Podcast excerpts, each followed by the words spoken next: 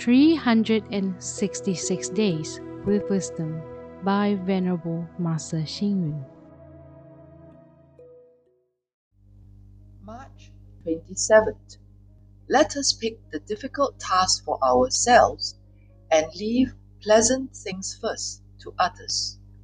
Let us be accountable for wrongdoings ourselves and be generous in praising others. Benjamin Franklin once said, A good example is the best sermon.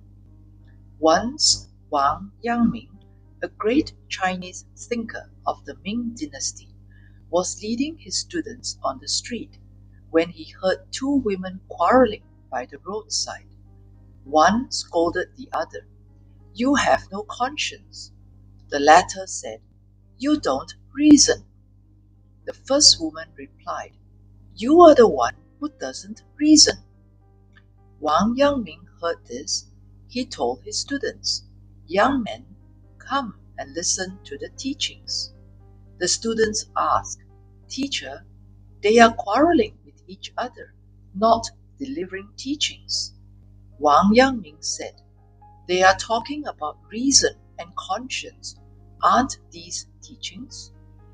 Wang Yangming later explained, When we demand reason and conscience from others, it is quarreling. When we demand reason and conscience from ourselves, it is teaching. So, setting a good example is a way for educating.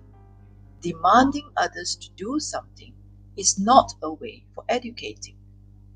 The enlightened Buddha once set an example for helping others by serving tea and medicine to his sick disciples and threaded a needle for an aged disciple.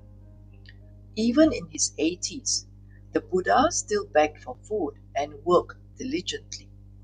By setting a good example for his disciples, the Buddha motivated them to cultivate diligently. It is said that subordinates emulate their superiors' actions. Only by setting a good example oneself can one become a good role model and a good leader. Read, reflect, and act.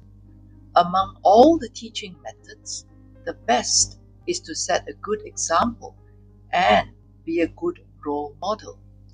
If we cannot set a good example, how can we demand others to do so? Please tune in, same time tomorrow as we meet on air.